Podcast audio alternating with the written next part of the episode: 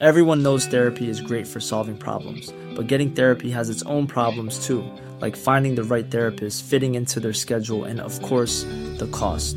Well, BetterHelp can solve those problems. It's totally online and built around your schedule. It's surprisingly affordable too. Connect with a credentialed therapist by phone, video, or online chat, all from the comfort of your home. Visit betterhelp.com to learn more and save 10% on your first month. That's BetterHelp, H E L P. Este podcast es presentado por Bienesta, Centro de Medicina Integrativa y Funcional. Bienvenidos a un podcast más de las tres R's. ¿Podemos reparar, resignificar, resetear nuestra salud mental? Sí se puede, con una invitada muy especial, Carla Lara, coach, especialista en ciencia de la felicidad, consultora y escritora de varios libros como Libre y El modelo del amor. Bienvenida, Carla. ¿Cómo estás? ¿Cómo estás? Qué gusto tenerte aquí. Muy bien, muchísimas gracias. ¿Podemos resetear nuestra salud mental y emocional? Podemos y debemos. Creo que hoy se convierte en una necesidad. Es muy importante ponerlo en la lista. A mí me parece que si podemos decir de alguna manera loca que el COVID nos trajo un regalo, es que se puso en la mesa el tema de la salud mental como nunca antes empezamos a darnos cuenta y a reconocer que en efecto es importante. O sea, me parece que antes del COVID todo el tiempo era una tendencia y era una moda y se sentía como que era estos personas positivas, tóxicas, que no puede estar todo el tiempo bien, ¿no? Hoy vemos que hay que hablar de salud mental, que hay que abrir el tema, que hay que ponerlo en nuestras agendas personales como una prioridad. Es definitivo que tenemos que acercarnos a nuestras emociones, resetearlas, encontrarlas, entenderlas, escucharnos. Hay tanto que hacer cuando hablamos de emociones. Yo tengo más de 27 años dando consulta y nunca he visto al ser humano separado. Y esa ha sido mi pelea con todos los psicólogos y psiquiatras a los que mando al paciente en equipo, porque no concibo el ser humano separado, ¿no? Exacto. Lo que pasa en la mente afecta el cuerpo y lo que pasa en el cuerpo afecta a la mente. Y si no trabajo junto, no puedo sanar al ser humano o ayudarlo a que se sane más bien. A mí me parece que esto que dices es fundamental. Somos un solo sistema. Es increíble porque si lo ves también desde el aspecto médico, en la carrera de medicina no existe ningún área relacionada con las emociones. ¿Cómo puede ser que vivamos en este siglo sabiendo lo que sabemos, con todas las tendencias, con todas las confirmaciones y comprobaciones que existen de la relación emocional con las enfermedades? Y que no existan estos espacios todavía directamente puestos para que cuando tú llegas con un dolor puedan asesorarte a nivel físico, pero también te puedan dar una asesoría emocional. Y la psicosomatización, ¿cuántas veces estamos el cuerpo yo siempre digo que el cuerpo habla lo que cuando la, mente calla, ¿no? Exactamente, es es algo que sucede todo el tiempo a todas horas. Nuestro cuerpo está hablando aunque nosotros estemos callados todo el tiempo, en los espacios, en los ambientes. Nuestro cuerpo es experto en percibir qué es lo que está pasando en el ambiente y se activa todo, nuestras neuronas, nuestro cerebro, todo el tiempo está percibiendo qué pasa y cómo tiene que comportarse y hacia qué emoción va a irse. Nuestro cuerpo es un excelente regulador, pero no siempre lo hace en la medida correcta. Es decir, hay momentos en donde nuestro cerebro identifica algo como peligro y entonces lanza una señal a nuestro cuerpo. A lo mejor no es real, a lo mejor es solo simbólico, a lo mejor es solo una asociación y se queda eso circulando por nuestro cuerpo. A mí me gusta mucho explicarlo de esta manera porque me parece que no hay manera de dejarlo más claro. Si yo te digo, tómate un shot de miedo, ¿te lo tomarías? Ay, la verdad no. ¿De estrés? De ansiedad, o sea, que te prepara que un, no sé, una tacita con, ajá, con, vamos a ponerle miedo, tristeza, ansiedad, preocupación y culpa. Jamás dirías, me apetece, jamás. Pero hay personas que viven así todo el tiempo. ¿Cómo podemos pensar que si te estás tomando esos shots todos los días, tu cuerpo no se va a enfermar? ¿Es adictivo? Es totalmente adictivo.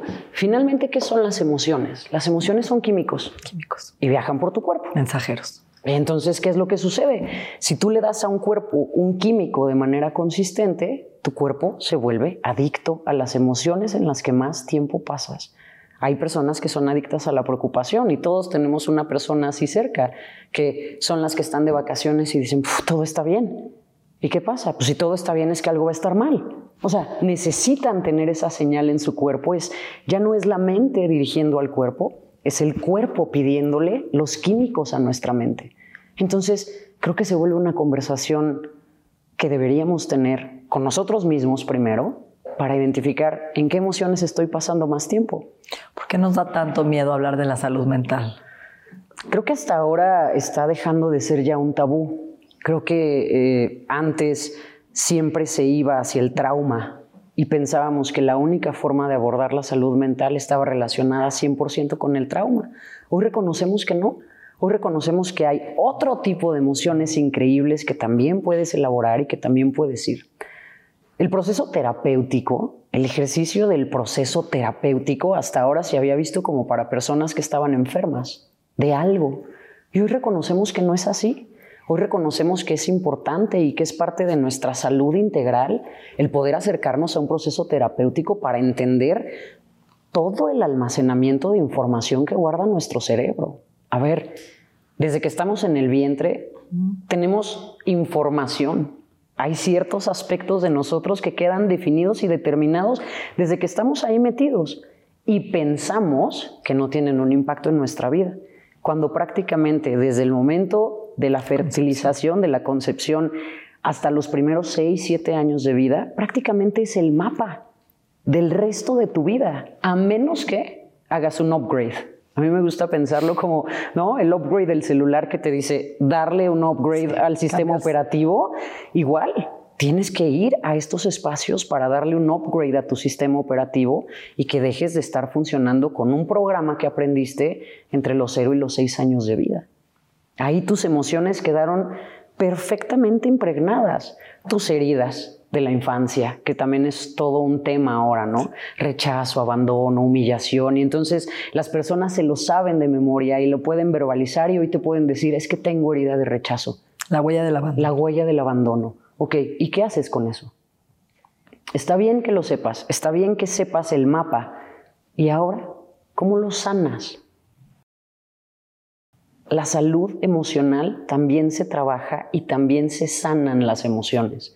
Y creo que es ridículo pensar que si puedes sanar tu cuerpo físico, no puedes sanar tus emociones. Es que van de la mano. Es que no hay manera de separar. Hay, un estudio muy interesante de oligoelementos, que son minerales, que dice que cada emoción te roba un mineral, por ejemplo. Entonces, si vives, por ejemplo, en miedo crónico, tiene que ver con el fósforo. Que fósforo es medicina china el riñón. Exactamente. Entonces la gente que pone por piedras en los riñones. Entonces, ¿cómo? No, si vives en enojo, magnesio, todo el tiempo estoy contracturada. Claro. No, entonces todo el tiempo me duele el cuerpo, fibromalgia, entonces no me relajo. Eh, eh, entonces ahí es donde yo no puedo concebir que una persona por un lado, vaya a terapia y trabaje el miedo, sin embargo ya se robó su magnesio y ahora, ¿quién le va a devolver el magnesio para quitar la fibromialgia? Es justo. Exactamente. Yo creo que deberíamos abrir una consulta juntas, ¿no? Y empezar a elaborarlo de esta manera, porque en realidad es que todas las emociones, no significa que las emociones sean malas. Las emociones todas tienen una utilidad. Pero si tú las prolongas en tu vida, ahí es en donde pueden empezar a generar muchos efectos dañinos en tu cuerpo. Tristeza, pulmones. Em, recuerdo perfectamente, hace un año murió mi padre y nunca en mi vida había tenido tanta tos. Meridiano. Estaba en una tos que era brutal, era, no podía parar de toser. Entonces fui al médico y me dijo, es tristeza no tienes nada. O sea, físicamente no hay nada. No había nada en la garganta, no había nada en los pulmones. Era total y absoluta tristeza. Entonces es impresionante cuando ya lo vives, ¿no? Y lo sientes y lo percibes pasando en tu cuerpo. Y entonces lo que yo hacía era llorar y liberar mi tristeza. Y encontré poco a poco cómo iba sanando no solamente mi vida emocional tras la pérdida, sino también mi cuerpo físico. Realmente todo esto que decimos de es que se me va la fuerza si no estás, es real. Es real. La tristeza te quita fuerza. ¿Por qué? Porque todo el sistema está comprometido. Exacto. Tu sistema inmunológico está colapsado. El miedo, hoy la sociedad vive con miedo. Y la gente le tiene miedo al miedo. No sabe ni a qué le tiene miedo, pero vive con miedo. Y entonces, ¿qué es lo que estamos empezando a ver? Es que es miedo a lo que imagina viviría en el miedo, ¿no? Más bien. Sí. Yo a lo que imagino viviría si sufro si pierdo a mi esposo. es, es, una imagen, es una creencia catastrófica de una imagen infantil no actualizada al adulto. Exacto. Que nos quedamos atorados. Y todas esas cosas que nos dan miedo son importantes elaborarlas en terapia. Porque si se queda dentro de tu sistema ese miedo, eso no va a evitar ninguna situación como las que acabas de mencionar. O sea, si tienes miedo de perder a tu pareja, el que vivas con miedo no va a evitar que tu pareja un día si quiere irse se vaya. Además. ¿No? Entonces, son estos temas a los que necesitamos atrevernos a hablar, pero sí creo que tiene que ver con esta palabra clave, el atrevernos a ver para adentro, el atrevernos a observarnos, para mí hay un ejercicio que es básico y es, escúchate, obsérvate, date cuenta a lo largo del día qué es lo que estás pensando. Te vas a sorprender de la cantidad de cosas que están pasando por tu cabeza todo. Di la palabra. El tiempo. Estupidez. Por no decir una peor. Son encascadas. Y entonces estás en algún lugar y estás pensando otra cosa y estás reaccionando y estás diciendo y la señorita tiene una cara y entonces tú ya estás diciendo que qué le vas a decir y te estás anticipando. Y vamos a una velocidad abrumadora. Necesitamos observarlo primero para poder reconocerlo reconocer qué está pasando y después autorregularlo. Todo el tiempo me tengo que estar diciendo algo. Se puede estar en silencio. ¿Cómo te autorregulas? Justamente. El primer punto es me observo y paro. Pausa. Creo que hemos subestimado tremendamente el poder de la respiración. Cuando tú haces una brevísima pausa, inhalas, y exhalas, automáticamente tu cuerpo se regula. Cualquiera de las emociones que surgieron en ese momento, cualquiera, miedo, tristeza, ansiedad, estrés, alegría, si tú respiras, automáticamente tu cuerpo vuelve al estado de equilibrio, al estado neutral. Y no nos enseñan a respirar. Las personas no saben respirar. Me da risa porque llevamos hoy grabados seis podcasts, ¿no? Y todos tienen el mismo hilo conductor, como si hubiera mandado el guion a todos y diga, este es el tema, se acaba de, hablamos de la respiración. Pero eh, eh, en una última conferencia que yo di, que hablé de cómodo en la incomodidad, mm. que es el libro que estoy escribiendo, y cito al doctor Gabor Mate, especialista en trauma, en su nuevo libro que dice, cuando el cuerpo dice que no. When the Body Says No. Y habla, lo que acabas de decir, dice un capítulo, las mujeres que están casadas y que no están contentas en su matrimonio, sin embargo, hablan de sus emociones, disminuye 50% el cáncer de mama y las enfermedades cardiovasculares. Exactamente. Y las que no hablan aumenta casi al noventa y tantos por ciento la muerte. O sea, el simple hecho de decir estoy incómodo, ¿no? Y hablarlo y aceptarlo. El poder decir no me gusta, no estoy de acuerdo, no me parece bien. Le tenemos muchísimo miedo a las conversaciones. Es un aprendizaje. Vamos muchísimo tiempo a la escuela y no nos enseñan estas cosas que son básicas. En la escuela nos enseñan a estar callados, no nos enseñan a hablar. En la escuela no nos enseñan a compartir, al contrario, nos enseñan a que tú eres tú y tú tienes que sacar el primer lugar y solo hay un primer lugar, entonces gánatelo cuando en realidad es que hemos subsistido porque trabajamos en manadas, siempre hemos vivido en tribus. Entonces, todas las cosas que nos enseñan en esta educación tradicional van totalmente en contra de lo que necesitamos en la vida adulta a nivel social. No nos enseñan a respirar, no nos enseñan a dormir, no nos enseñan a comer. Es que ni siquiera podemos ir al baño cuando tenemos ganas de ir al baño. Empezamos a regular nuestro apetito por el reloj. Es la hora de comer. ¿Cuándo? ¿Quién inventó que el, hambre estaba aquí guardada? Son cosas ridículas, pero es gracias a estos espacios que hoy podemos hablarlo. y que hoy podemos conversarlo y que hoy del otro lado hay personas diciendo, nunca lo había pensado. Y el hecho de que lo pienses es increíble. Abre la puerta y es una maravilla. Creo que estar confundidos es un gran estado, ¿no? Entonces es la antesala del gran conocimiento. Estar incómodos es muy importante. Es aprender a estar incómodos y transitarlo, Transitar. y verbalizarlo y compartirlo y reconocerlo y reconocer además cuáles son las emociones que estás atravesando mientras estás incómodo. Porque hay veces que la incomodidad trae miedo, hay veces que la incomodidad trae frustración, hay veces que la incomodidad trae enojo o rencor o celos. Entonces, esta incomodidad, ¿qué trae abajo? ¿Cuál es la raíz emocional de esta incomodidad?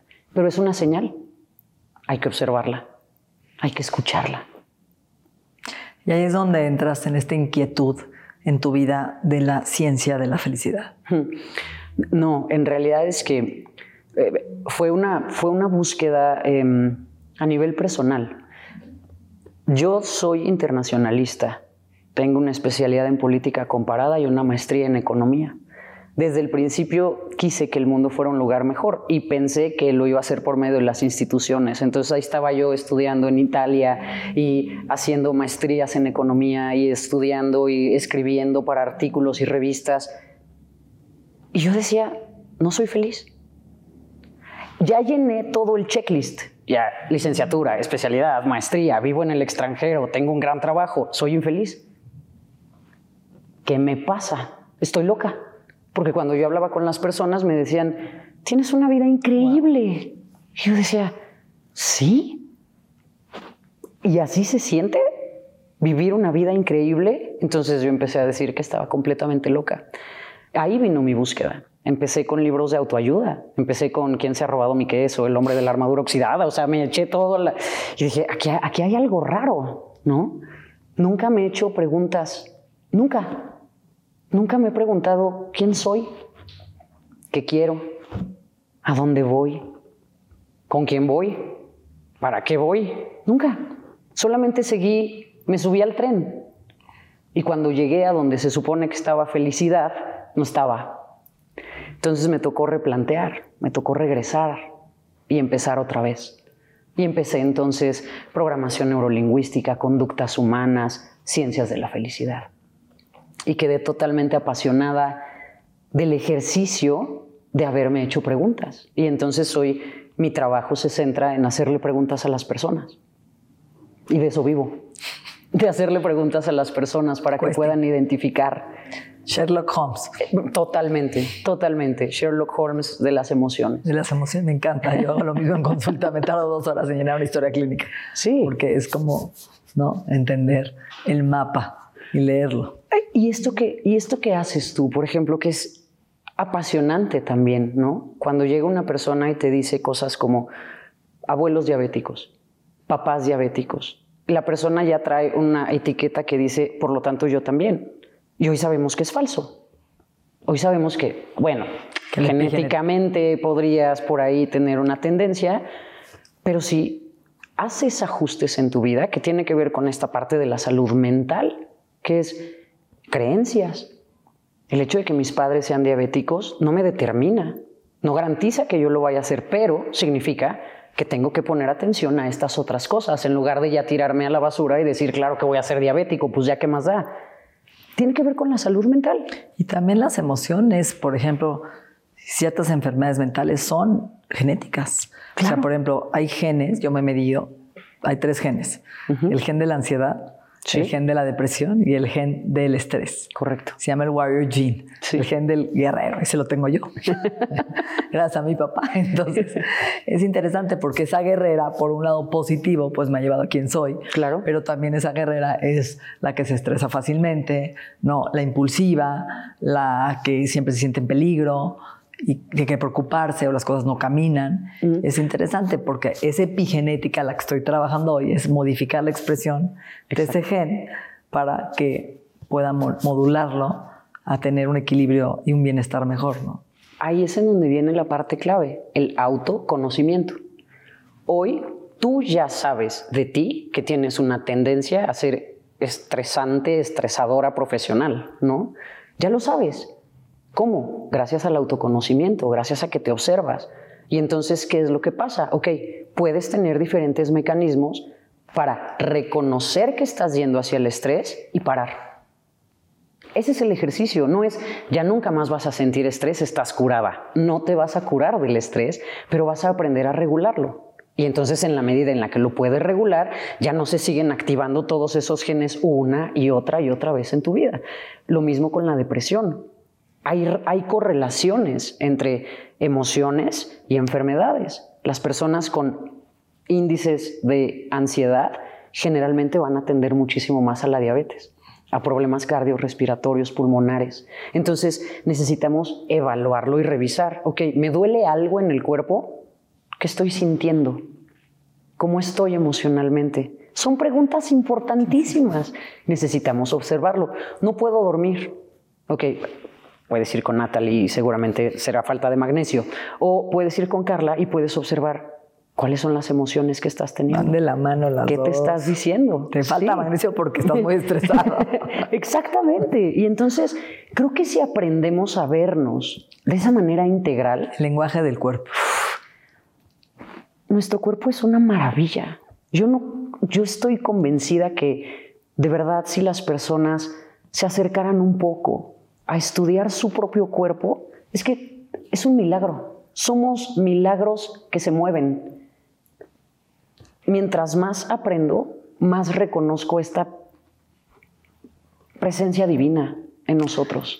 Todo suena muy bonito, Carla, cuando te escucho, ¿no? ¿Cómo sales de este loop cuando estás en el inframundo? Cuando estás en un momento de tu vida, conozco gente muy cercana a mí que está enojado con la vida, que está resentido con sus papás, que no quiere recibir ayuda, que ve todo negativo y que te oye hablar de la felicidad y le dan ganas de vomitar. Mm. ¿Sabes? Ese estado. Yo tenía un maestro sufi que me decía, cuando te levantes, carcajéate, ríete. Y vas a vomitar porque va a salir el estado forzado de la risa y vas a entender lo que traes adentro de la risa, lo que no has trabajado, ¿no? Claro. Pero ¿cuánta gente que nos escucha hoy no ve la salida, no tiene esperanza, perdió la fe, se siente atrapado en una jaula, en su trabajo, en su matrimonio? Real, ¿no? Mm. Creo que ahí dijiste una cosa que es clave y es, y no quieren pedir ayuda es que si estás en ese estado en el que todo es oscuro, todo es gris, todo está mal, estás enojado, no significa que estés mal. De entrada, no es que estás descompuesto. Pero, ¿quieres seguir viviendo así? Creo que esa es la primera pregunta. ¿Quieres seguir viviendo así, enojado? Si tu respuesta es sí, hombre, hágale, es tu vida, dele, es al gusto del cliente. Pero si por algún momento tu respuesta es quizás no, pero no sé cómo, entonces pide ayuda. Hoy hay cientos de miles, de millones de alternativas y lugares para pedir ayuda. Hoy, hoy está a la mano. Hoy tú tiras, le haces así al Instagram y te vas a encontrar a alguien que te pueda ayudar en temas de tu salud emocional. Vas a encontrar temas, encuentras podcasts, libros, audiolibros, si es que no te gusta leer, ya no te preocupes, tutoriales en YouTube para cómo respirar, para cómo gestionar, para cómo meditar. Hay todo. Hoy ya no es una barrera de, es que no tengo dinero. Hay cientos de recursos que son gratuitos, disponibles, abiertos. Hoy creo que tiene que ver con el querer hacer una diferencia. Mucha gente dice, es que no tengo tiempo. Y yo tengo una frase que dice, no tienes tiempo de no tener tiempo de hacer ejercicio. No tienes tiempo de no tener tiempo de trabajarte emocionalmente. No tienes tiempo de no tener tiempo de comer sano o de ir al doctor o de hacerte un estudio. O sea, me parece que el orden de los factores sí altera el producto, ¿no? Me regreso. no, lo aprendimos mal. En, en el centro de todo tengo que estar yo, porque si no tengo tiempo y no tengo dinero, no he entendido nada. Nada son recursos que están ahí. O sea, eh, tú, Elon Musk y todos tenemos 24 horas en el día, todos. Pero tenemos que ponernos en el centro, en el centro de la ecuación. Yo, mi yo. Y mi yo implica que cuide mis templos, mi cuerpo, tengo que cuidar mi cuerpo, tengo que hacer el espacio para comer, tengo que hacer el espacio para ir a hacer ejercicio, tengo que tener el espacio para hidratarme, tengo que tener el espacio para dormir. El cuerpo lo tengo que cuidar porque es el vehículo que me va a llevar hasta el último día de mi vida, me guste o no me guste. Es, es mi casa, ahí habito. Mi mente, tengo que cuidar mi mente, tengo que tener tiempo para mi mente, mis emociones y mi espíritu. Si yo no tengo tiempo y no he puesto eso como la base de mi vida, estoy así del colapso. Para mí es como el cuento de los tres cochinitos, ¿ves? O sea, cuerpo, mente, emociones y espíritu, cuando tú trabajas en ellos, tu casa es de tabiques. Y entonces puede pasar algo terrible, pero la estructura no se va a caer. Cuando tú no tienes esos imperios personales sólidos y hay una incontrolable en tu vida, una pérdida, un cambio, un desajuste, eso colapsa. Eres el cochinito que hizo la casa de palitos. El centro es ese. Tienes que tener tiempo. Tienes que encontrar la manera de generar los recursos para cuidar tu cuerpo, tu mente, tus emociones y tu espíritu. Porque si no cuidas eso, entonces ¿qué? ¿Qué estás haciendo? ¿Trabajando? ¿Para qué? Otra pregunta. ¿Para qué? Para tener dinero ¿Para qué? Para darle lo mejor a mi familia. ¿Y qué es lo mejor en tu familia? Pasar tiempo con ellos, pero no tengo tiempo porque estoy trabajando. Es que ridículo, escucha lo que estás diciendo. Tienes que parar, replantea tu vida, bájate de la, rueda, de la rueda del hámster. Y es, no es tan fácil. No, yo no estoy diciendo que sea fácil. Estoy diciendo que necesitas hacerlo y determinarlo y elegir el difícil que quieres en tu vida.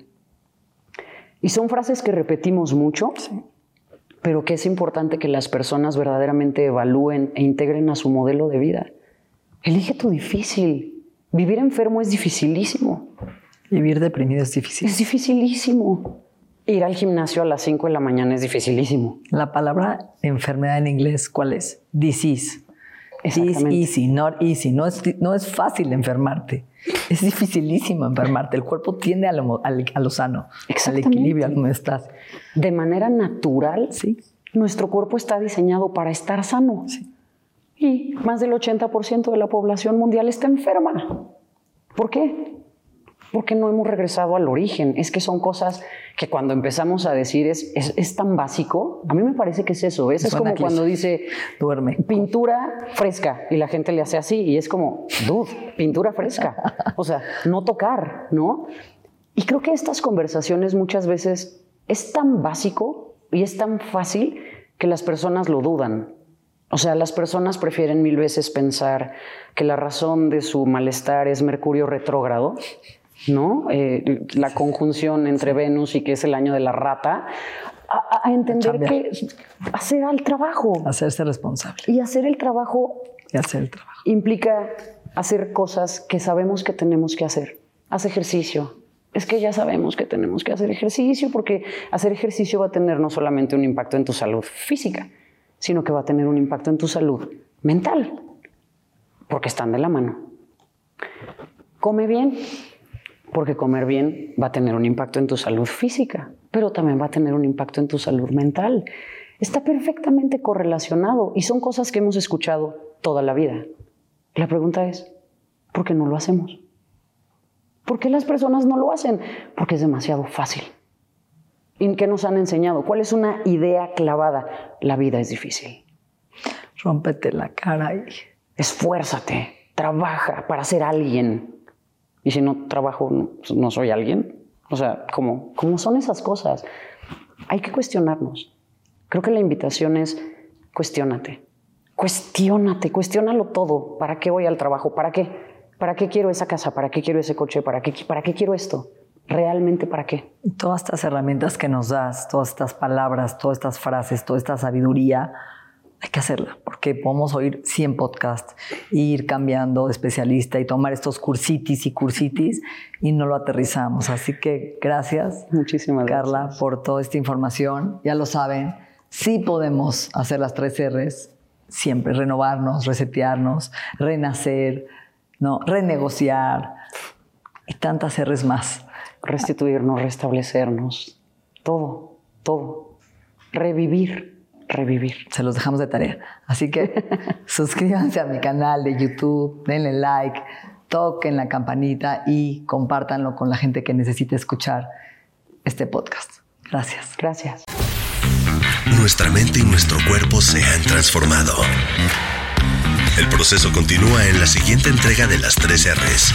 Agradecemos la confianza de Health Addiction, el Instituto en Salud Funcional Mente Cuerpo y Bienestar. Las 3 R's, un podcast de Natalie Marcos.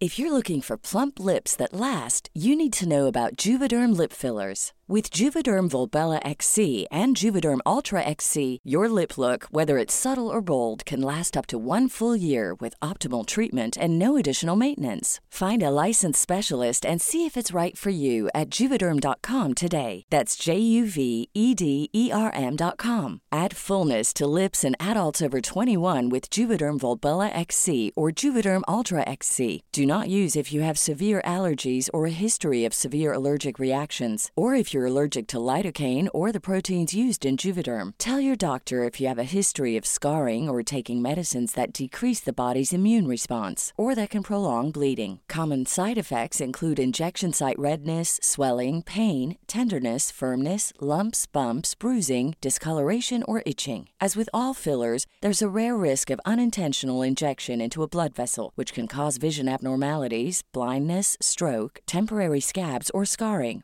For full important safety information, visit juvederm.com.